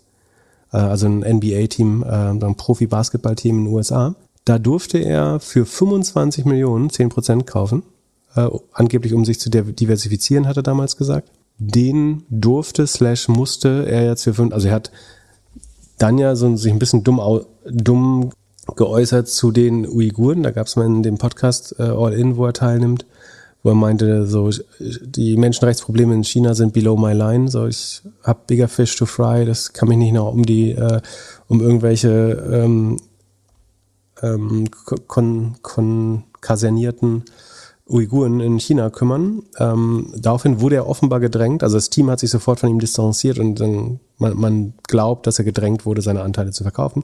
Was er jetzt gemacht hat, allerdings für 500 Millionen. Also er hat es innerhalb von zehn Jahren verzwanzigfach, von 25 auf, weil die, in, also muss dazu sagen, Golden State Warriors sind halt jetzt äh, rund 6 Milliarden wert, nimmt man an. Die haben in der Zeit vier Titel gewonnen mit unter Steve Kerr, dem, dem Trainer. Von daher war es ein geiles Investment. Von 25 auf 500 Millionen in zehn Jahren ziemlich gut. Ja, wahrscheinlich sein bestes Timing ever. Entspricht aber in Anführungsstrichen auch nur 30 Prozent im Jahr. Schon krass, irgendwie, wie, also 30 Prozent ist ja eine super Rendite pro Jahr, ne? Also, aber man sieht, wie, wie mächtig das wird mit ein bisschen Zeit. Ja. Aber anscheinend scheint er nicht mehr Milliardär zu sein. Auch dem geht's nicht mehr so gut, weil die ganzen Specs wertlos geworden sind. Wobei er sein Geld, wie gesagt, in den allermeisten Fällen rechtzeitig da schon rausgeholt hat. Und viele andere Spec-Sponsoren in anderen Specs sicherlich auch. Nicht in allen, äh, manche sind auch noch drin in ihren, aber bei ihm war es jetzt besonders nachvollziehbar, dass er wahrscheinlich 100 Prozent seine, seine Sachen, die liquidierbar waren, rausgezogen hat. Dann haben wir eine kleine Hörerfrage von einem Unternehmer, der ein Startup gegründet hat mit vier Leuten im Gründerteam und alleiniger Gesellschaft, äh, nicht Gesellschafter und alleiniger Geschäftsführer ist. Die scheinen gerade eine Angel-Runde zu machen und einer der potenziellen Business Angel meinte, Investoren würden es bevorzugen, wenn es zwei Geschäftsführer in der Gesellschaft geben würde. Wie siehst du das als Business Angel? Würdest du eher in ein weil Gründerteam gibt es ja und wie der Cap Table aussieht, weiß man nicht, aber mal angenommen, die haben alle ein Viertel der Company, würde dir das etwas ausmachen, dass es nur einen Geschäftsführer gibt oder hättest du gerne zwei Geschäftsführer in dem Startup, in dem du dein Angel-Ticket investierst? Also ich glaube, rein aus logistischen Gründen ist es schon gut, zwei Geschäftsführer zu haben, einfach weil die sich vertreten können jeweils. Also hängt dann davon ab, ob man beide Unterschriften braucht oder nur eine von beiden, aber es kann schon Vorteile haben, einfach, dass die Firma immer sozusagen ähm, exekutionsfähig ist, auch wenn mal jemand ins Koma fällt oder äh, beim Skifahren äh, irgendwie ver verschwindet, dann ist das schon hilfreich. Dass es für das tagtägliche Business deutlich besser ist oder zu besseren Entscheidungen führt. Also es hat einerseits, ich glaube, das wiegt sich fast auf. Und wenn es ein erfahrener Gründer oder erfahrene Gründerin ist, dann fände ich vielleicht sogar nur einen besser. Also es gibt die Argumente für nur einen wären, du hast die Fähigkeit durchzuregieren, es sollte für zu mehr Geschwindigkeit führen. Wenn du in eine Person investierst, die das eben schon mal nachweislich gut gemacht hat, ähm, dann willst du ja auch genau das vielleicht. Bei zweien sind die Vorteile natürlich, dass du, du hast so ein ähm, Challenger-Gremio, also musst dich immer mit jemand abstimmen im Zweifel. Ähm, das kann gut sein, dass jemand, weil du hast ja immer einen Blindspot irgendwo, ne? Also irgendwas siehst du immer nicht. Und eine zweite Person kann immer was sehen, was du nicht siehst. Äh, das hat schon Wert, aber es ist natürlich auch unheimlich viel Potenzial für Streit. Und was ich noch nie gehört habe, ist, dass ein einzelner Gründer sich mit, mit sich selbst verstritten hat. Ähm, und was aber der Grund ist, warum viele ansonsten erfolgreiche Firmen scheitern, ist, weil die Gründer sich verstreiten. Und von daher aber dafür, also um sich zu streiten, muss man ja nicht in der Geschäftsführung sein. Na gut, vier Gründer gibt's ja trotzdem, genau. Aber ähm, gut, wenn die anderen drei Gründer Anteile haben, dann können sie ihn auch wieder absetzen und so. Das ist natürlich komplex, wenn man jetzt alle Eventualitäten einrechnet. Aber mein Gefühl ist, dass das zusätzliche Risiko, sich zu verstreiten, also wenn du nur vom Outcome, also du schaust jetzt alle Kohorten, die, alle Startups, die nur einen Gründer hatten und alle, die mehr, mehr als zwei, oder alle, die zwei und alle, die mehr als zwei hatten an, dann würde ich vermuten, dass das Outcome besser ist als bei, bei einem. Weil der Vorteil bei zweien ist nur, du hast halt ein in aller Regel wärst du ja eh der gleichen Meinung. Das heißt, in vielleicht 20, 15, 10 Prozent der Fälle triffst du eine Entscheidung anders. Und oft ist ja gar nicht so wichtig, wie du Entscheidungen triffst, sondern nur, dass du sie triffst. Ähm, das ist auch noch wichtig. Die Entscheidung, dass du sie triffst und schnell handelst, ist viel wichtiger als du musst ja gar nicht immer die richtige Entscheidung treffen. Und warum sollte eine zweite Person dazu, für, dazu führen, dass du bessere Entscheidungen triffst? Kann auch sein, dass du schlechtere triffst dadurch. Und was aber sehr sicher ist, ist, dass das Streitrisiko viel geringer ist. Würde ich unheimlich gerne Statistiken zu sehen. Meine Vermutung wäre aus dem Bauch, äh, wenn jemand äh, da was zu hat, wäre wär super spannend, einfach gerne schicken. Ähm, meine Vermutung aus dem Bauch wäre, Solo funktioniert tatsächlich besser. Ja, und zwei funktioniert besser als drei. Ja, bei dreien hast du wiederum, äh, bei zwei, da kannst du keine Pattsituation. Vielleicht ist drei dann sogar besser, oder? Bei dreien kannst du immer überstimmen, den dritten. Ja, ist schwer. Ich würde, vielleicht, ich müsste nochmal die Argumente hören, warum zwei besser ist. Aber wenn da jetzt da was dabei ist, was ich nicht schon gesagt habe, was ich übersehe. Ich sehe es einfach nur als schlechte Ausrede des Investors, dass er eigentlich keinen Bock auf das Ding hat. Ja, also, ist immer, mit so absoluten Äußerungen ist immer schwer. Man müsste halt ähm, die Hypothese, also so ein Statement musst du halt immer mit der Hypothese verbinden. Ich glaube das, weil. Nicht so, andere Investoren werden das doof finden, das ist ja nicht eine Hypothese. Sie werden das doof finden, weil. Äh, und wenn ich das verstehe, dann könnte ich sagen, auch besser darauf antworten, glaube ich. Aber ohne irgendwelche zusätzlichen Informationen würde ich glauben, dass wenn es kein First-Time-Founder, Founderin ist, ähm, und selbst dann könnte es besser sein, ähm, wäre ich mir relativ sicher, dass Solo-Founder ähm, wobei diese Geschäftsführer, ich sehe diese Geschäftsführerrolle auch gar nicht so wichtig. Ähm, also am Ende muss jemand den Hut, auf, den Hut aufhaben. Ähm, aber was, was nicht gut ist, wenn zwei Leute gleichberechtigt sind, beide, glaub, be, beide heißen Co-CEO, ähm, beide haben die gleichen Anteile, da gibt es, glaube ich, ein signifikantes Risiko, dass das schief geht. Ja, ich kann beispielsweise viel besser verstehen, dass einer der beiden Gründer oder Gründerinnen sagt, ey, ich will nicht GF sein, ich möchte mit dem ganzen Admin und mit dem ganzen Zeug nicht sein, zu tun haben. Ich möchte einfach nur Produkt Tech bauen, so, und nach außen macht das jemand anders. Von daher, ich, ja, ich sehe das nicht so als, als wichtig. Glaubst du, äh, Brian Armstrong ist der richtige Sparfuchs für Coinbase jetzt? Nach seinem schönen ich, Post? Da habe ich herzlich gedacht äh, diese Woche. Und zwar Brian Armstrong ist der CEO von Coinbase und schoolt jetzt weitere Gründer oder sagen, ähm, wenn man sagen, versucht Value zu adden, indem er sein Konzept für Operating Efficiently at Scale äh, als Aufsatz bei Medium oder nee, in seinem eigenen Blog bei Coinbase äh, herausgebracht hat. Ehrlich gesagt habe ich mir nicht alles durchgelesen. Ja, wenn gelesen. du nach unten scrollst, finde ich es schon nicht so uninteressant. Er sagt also zwei, zwei Sachen finde ich gut. Die Further Readings sind auf jeden Fall zwei Sachen dabei, die ich auch gelesen habe, die wirklich gut sind. Aber der, der Hauptwitz, ähm, du, du erklärst mir gleich, warum es gut ist, aber warum ich es wirklich albern finde, ist, dass die Conclusio ist, Coinbase success has always been rooted in an ability to operate efficiently with a startup mindset. So. Und sagen deswegen wähnt er sich jetzt als Thought Leader für Efficient äh, Leadership und Operations. Wie viel Geld Aber haben die sagt, verbrannt? Das sagt der Typ, der 1,7 Milliarden im Quartal für Operating Expenses für eine fucking Kryptobörse ausgibt. Also er gibt mehr Geld als Charles Schwab, den größten Broker der Welt, aus für eine Kryptobörse. 1,7 Milliarden im Quartal. Also 6,5, 6,5, 7 Milliarden Runrate im Jahr für eine Kryptobörse. Natürlich sind Kryptoentwickler teuer, aber gerade dann sollte man, es gibt auch FTX wird ja angeblich mit einem wenigen Dutzend Entwicklern gebaut, dass ich mir von dem jetzt erklären lasse, wie man effizient Firmen führt, finde ich ein bisschen absurd. Das ist, als wenn mir irgendwie von Christian Lindner erklären lassen, wie man äh, irgendwie abseits der Öffentlichkeit heiratet oder so.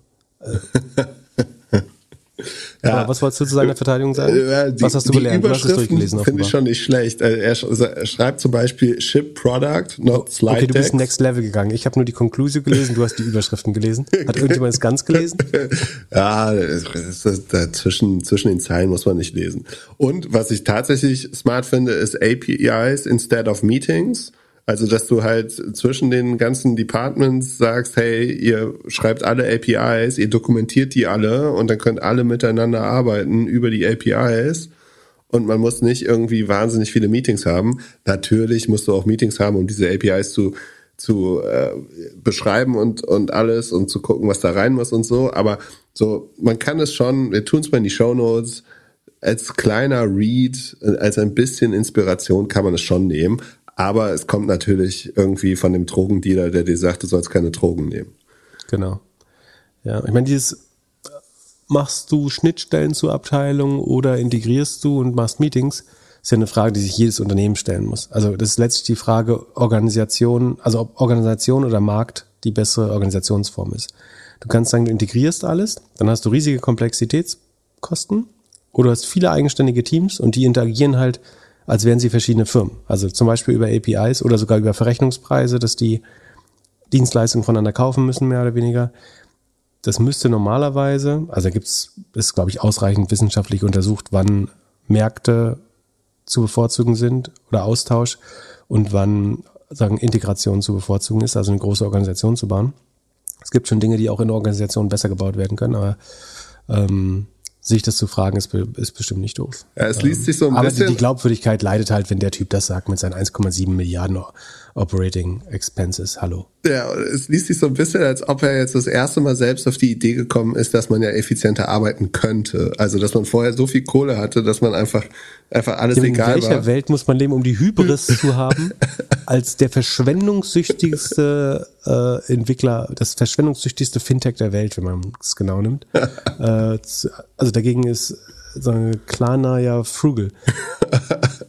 Er möchte natürlich eigentlich nur zeigen, dass er das Problem verstanden hat, aber ich finde, wie er das rüberbringt und auch auf Twitter selber kommentiert, ein bisschen anmaßend, ehrlich gesagt.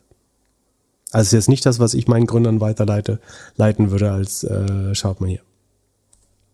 Aber es hatte eine gewisse Komik, von daher für den Unterhaltungswert hat es auf jeden Fall äh, in die News geschafft. Apropos äh, Unterhaltung, ähm, ein Google-Mitarbeiter hat erstmals öffentlich zugegeben, dass sie glauben, dass TikTok und Instagram zumindest bei den jüngsten Nutzern auch in Google-Nutzungszeit rein ist. Sprich, dass es gibt ja mal zwei Arten, wie Google genutzt wird. Das eine ist, oder wie, wie man überhaupt Zugang zum Internet findet. Das eine ist Search und das andere ist sogenannte Dis Discovery, also es mir Dinge vorschlagen lässt von Algorithmen, von Feeds. Ähm, und TikTok macht ja genau diese Discovery so, so perfekt. Ähm, und Google glaubt schon, dass das, was unsere Generation immer standardmäßig mitsuchen, sei es auf Maps oder Google horizontale Suche gelöst hat, zum Beispiel ein Restaurant finden, den nächsten Urlaub planen oder so, dass mehr und mehr junge Menschen das tatsächlich auf Instagram und TikTok äh, machen, wa- was auch mein Gefühl ist ähm, und natürlich langfristig ein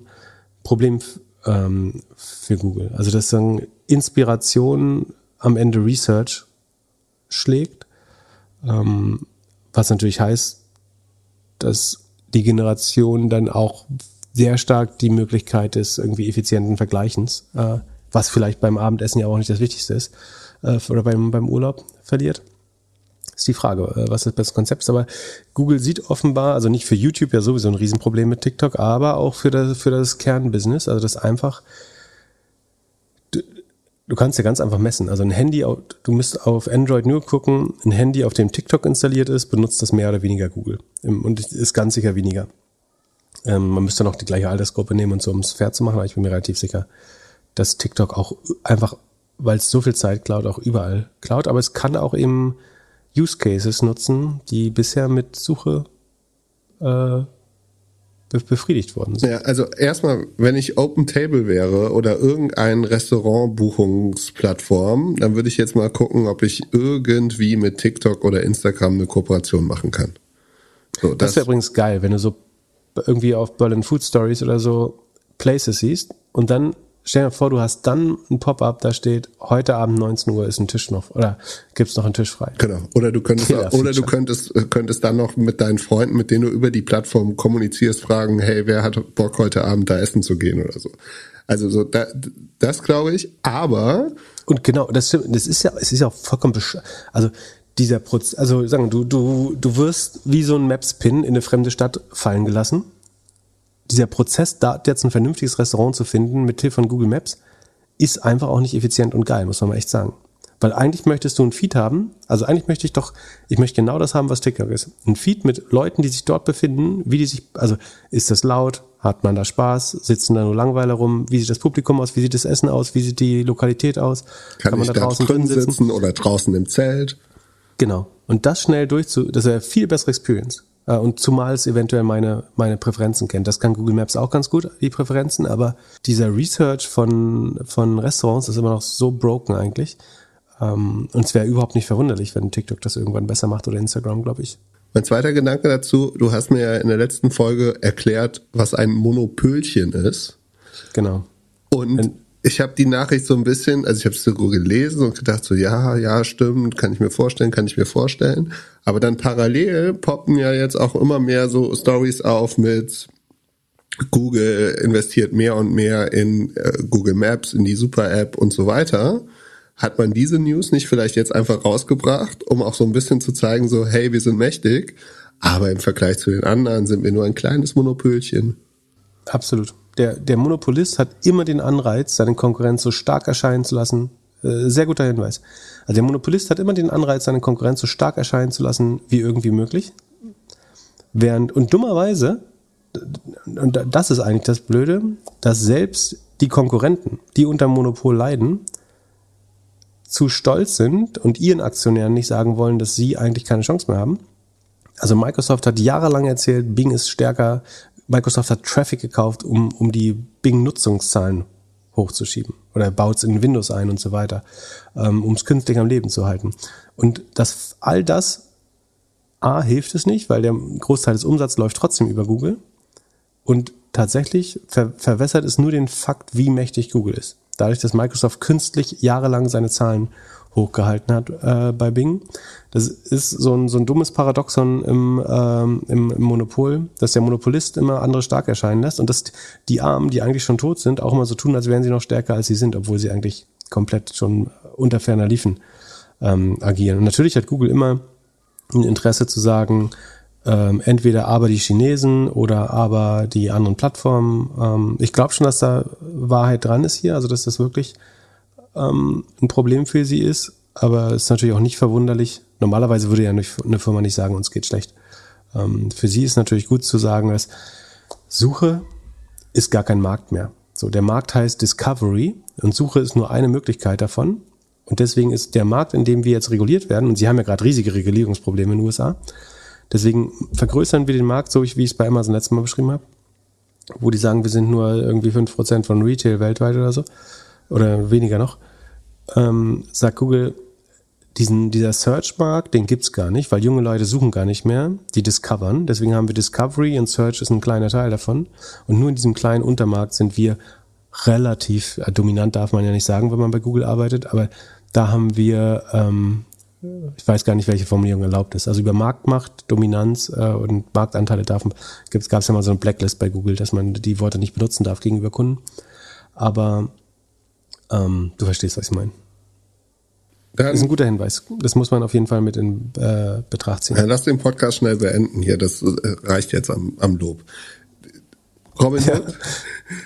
genau, der, der liebe Martin Schirmacher hat uns äh, einen Hinweis gegeben, dass äh, ein Class Action Suit, also ein, wie heißt das, Musterfeststellungsklage? Nee, es gibt kein deutsches gutes Wort dafür. Also eine Massenklage von ähm, verschiedensten Playern in den USA so, so entschieden wurde, oder sich verglichen wurde, dass jetzt jeder Robinhood-Nutzer, der bei dem Data Breach von Robinhood, also wo Daten abhandengekommen sind, betroffen war, 260 Dollar in Cash sich abholen kann bei, bei Robinhood. So viel Geld muss man erstmal verdienen mit dem Nutzer, äh, 260 Dollar. Das könnte auch negativ auf die Ergebnisse sich ausüben, je nachdem wie viel. Das werden die meisten wahrscheinlich tatsächlich nicht in Anspruch nehmen. Ähm, es sei denn, es gibt findige Anwälte, die sagen, Werbung dafür machen, dass sie das für dich lösen. Äh, wenn du nur 200 Dollar willst, nehmen sie die 60 und kämpfen das für dich durch oder so. Aber ist erstmal ähm, sollte das jeder Nutzer machen, hat Robinhood natürlich ein Riesenproblem. Ähm, bin gespannt, was, wie hoch die Einlösungsquote ist, aber auch das erfahren wir spätestens bei den Earnings. Aber dass die Earnings jetzt nicht besonders gut aussehen, wissen wir auch so oder so. Und da ist aber natürlich auch viel Negatives jetzt schon eingepreist. Das heißt, ob es da jetzt zu einer weiteren negativen Überraschung kommen wird bei Robinhood, ich würde sagen eher ja als nein, aber ich würde jetzt, glaube ich, nicht darauf wetten. Sonst, mal angenommen, du wirst Präsident und dein Sohn würde die ein oder andere, das ein oder andere Video machen, was du nicht sehen möchtest, wie würdest du es handhaben? Ich spiele an auf Hunter Biden, der ja ziemlich krasse Videos aktuell. Endlich, endlich haben wir den deutschen Dave Sachs. Du machst hier republikanische Fox-Propaganda, aber Hunter Biden. Aber mach weiter, du? go on. Aber es ist doch Wahnsinn. Also, man sieht da äh, Prostituierte, man sieht da Crack, man sieht alles, was man, also, wenn man sagt, es gibt den amerikanischen Traum vom, äh, von Jenny from the Block zu, zum Multimillionärin oder so, dann ist das auf jeden Fall der American Albtraum. Äh, du, dein Sohn ist irgendwie auf Crack Prostituierten und äh, diese Videos werden auch geleakt. Also wenn ich wenn ich beiden wäre, ich würde bei Nike anrufen, würde fragen, hey, wer hat damals die PR gemacht und geschaut, dass bei Tiger Woods alles immer clean war und nichts rausgekommen ist? Kann ich die Person bitte für meinen Sohn haben? Also ich glaube, das Wichtigste, was äh, der äh, Präsident seinem Sohn erklären muss, ist, dass man nicht jede Scheiße, die man macht, filmen muss. Da- Das ist so, also, Nimmt ihm das Telefon unfassbar. weg. Gib ihm Also, das Telefon nicht- den Snake. man muss auch dazu sagen, ne, sein Handy wurde gehackt. Äh, wer hat eventuell Interesse daran? So jetzt, Klar. ähm, aber Das ist schon echt hart. Es ist einfach prinzipiell nicht schlau, äh, sich bei Straftaten, also die Straftat besteht ja nicht, sagen, sagen sich mit ähm, Prostituierten einzulassen, sondern in dem Fall sie über eine Staatsgrenze, also Bundesstaatsgrenze, zu bewegen, weil er mit ihnen zusammen Zug gefahren ist oder sie bestellt hat oder irgendwie so. Ähm, aber sich bei Straftaten zu filmen äh, und insbesondere irgendwelche Substanzen in auch erheblichen Mengen zu filmen, ist, ist nicht schlau. Aber dann besser ein Selfie machen, wenn man zu zweit auf dem Scooter steht. Das geht gerade noch. Das ist so die Grenze des Zu zweit Illegalen. auf dem, das ist, bin mir noch nicht sicher, dass das, ähm, das ist vielleicht gegen die TOS des Anbieters, aber Das ist auf jeden Fall wer verboten. sagt denn, dass man nicht zu zweit Scooter fahren kann? Ja, da, da werden sich Leute melden. Und dann, Darfst du auch zu zweit Auto fahren? aber Du nicht auf fährst lieber in deinem einem Schoß. 2-Tonnen-Auto alleine, während andere Leute sich aus äh, Effizienzgründen einen Scooter teilen. Das seid ihr SUV-Fahrer, weißt du? Du hackst ein Leben lang auf mir rum, weil ich mal mit Jan Scooter gefahren bin zu zweit. Aber du fährst mit deinem 2-Tonnen-SUV äh, irgendwie durch Blankenese da und, und mobst dann noch äh, uns Ökofuzis. ja, nee, nee. Ich reg mich auf meinem Fahrrad auf, dass die Scooter da zu zweit rumgurken. Gut, aber zum Abschluss noch eine Victory Lab von mir selbst. Stripe, Markdown, 28 Prozent. Jetzt ist das Apple der Tech äh, Private Companies auch unten. Damit Ja. fällt doch die ganze Internetblase zusammen. Ja, aber das ist ein freiwilliges Markdown. Ne? Also es gab ja keine neue Runde. Das heißt, das wurde nicht vom Markt. Also VC-Runden sind ja eh nicht der Markt, wenn du so willst. Ne? Sondern es ist halt ein, du brauchst nur einen Höchstbietender, der sagt, ich schreibe den Check, dann kannst du dir die Valuation geben, die du willst. Aber Stripe hat jetzt sozusagen in einem 409a-Verfahren, das macht man nach meinem Verständnis, also ich bin jetzt keine Experte für amerikanisches Steuerrecht, aber passt du deine Bewertung freiwillig an, um, wenn du neue Mitarbeiter einstellen willst, deren Strike-Price für die Option zum Beispiel versetzen zu können. Also stell dir vor, ihr die ähm, Collison-Zwillinge Zwillinge würden jetzt äh, irgendwie einen neuen CTO einstellen, dann müssten die dem ja, der Strike-Price der deiner Option ist in der Regel die Bewertung der letzten Runde. Warum? Weil würdest du es ihnen günstiger geben, wäre es ja ein Geschenk. Also du würdest ihnen Aktien schenken. Ähm, Das ist steuerrechtlich ein Problem nach meinem Verständnis, logischerweise. Ähm, Das heißt, die letzte Bewertung ähm, ist der Strike Price und nur wenn die Bewertung von Stripe über diese 95 Milliarden weiter steigt, wären deine Optionen etwas wert. Da das jetzt einigermaßen unwahrscheinlich ist, senkst du den Preis freiwillig, in dem Fall auf 74 Milliarden, was jetzt in Anführungsstrichen nur 28 Prozent sind, und hast damit sozusagen wieder die Möglichkeit, Leute einzustellen und ihnen einigermaßen realistische ähm, Mitarbeiteroptionen zur Verfügung zu stellen. Also freiwillig auf 74 Milliarden finde ich jetzt noch, also ist ja, Klarna hat irgendwie 85 Prozent abgeschrieben das, äh, und vom Markt mehr oder weniger. Deswegen ist es nicht 100 Prozent zu vergleichen. Aber das sagt schon relativ klar, dass Stripe glaubt, sie sind nicht mehr 95 Milliarden wert. Da- Das würde ich wiederum unterschreiben. Wieso haben sie das Ding nicht gleich halbiert? Na, du, denn du willst ja jetzt auch nicht beide Beine abschneiden. Und was noch ganz spannend ist hier, der äh, Simiatkowski, der Klarna CEO, der hat ja nochmal darauf bestanden, dass er keine Preferred Stocks rausgegeben hat, also kein, offensichtlich auch keine Liquidation Preference hat.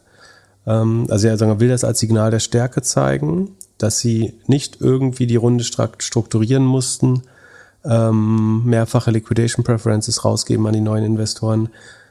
Wobei es ja eben da so ist, dass offensichtlich es nicht so viele neue Investoren gab. Ne? Sonst wurde ja hauptsächlich anscheinend von Sequoia äh, gemacht in einer fast internen Runde. Das heißt, da hat eh niemand Interesse. Die, also, wenn du dir da eine Liquidation Preference geben lässt, dann ist der einzig Geschädigte ja letztlich der Gründer. Und, und jetzt alles, was er damit sagt, ist sozusagen, dass er seinen eigenen Arsch gerettet hat. Das heißt, ähm, er konnte sozusagen seine Shares verteidigen gegen eine etwaige Liquidation Preference, die es jetzt nicht gibt, weil es keine Preferred Stocks gibt. Ähm, und die der Mitarbeiter, muss man fairerweise auch sagen, weil die ESOPs wären sonst, Sekunde, die ESOPs wären, ja, wären auch betroffen sonst.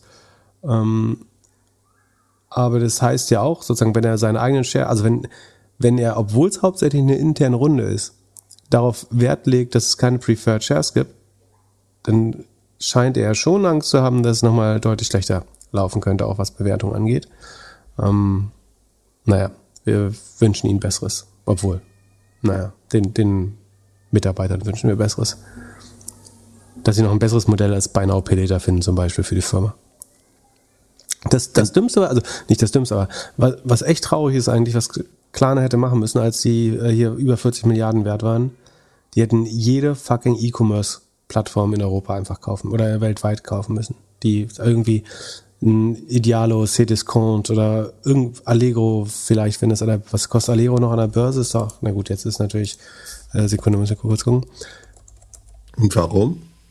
Ja, weil, weil sie 47 Milliarden, aber polnische Slotty, das sind 8 Millionen, äh, 7 Milliarden Euro.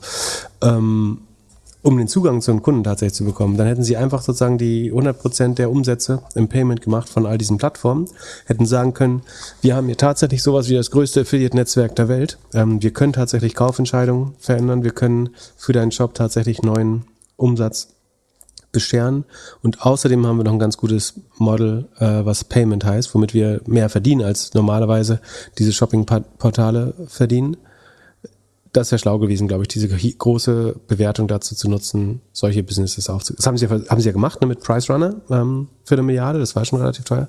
Aber ich glaube, es hätten sie noch viel aggressiver machen müssen eigentlich in der Zeit. Und ich bin mir sicher, sie haben sich auch umgehört nach, nach weiteren Optionen im Markt, aber ich glaube, das hätte man noch aggressiver durchziehen müssen. In diesem Sinne, habt ein schönes Wochenende. Wir hören uns wieder Mittwoch. Bis dann. Bis dann. Ciao, ciao. Peace.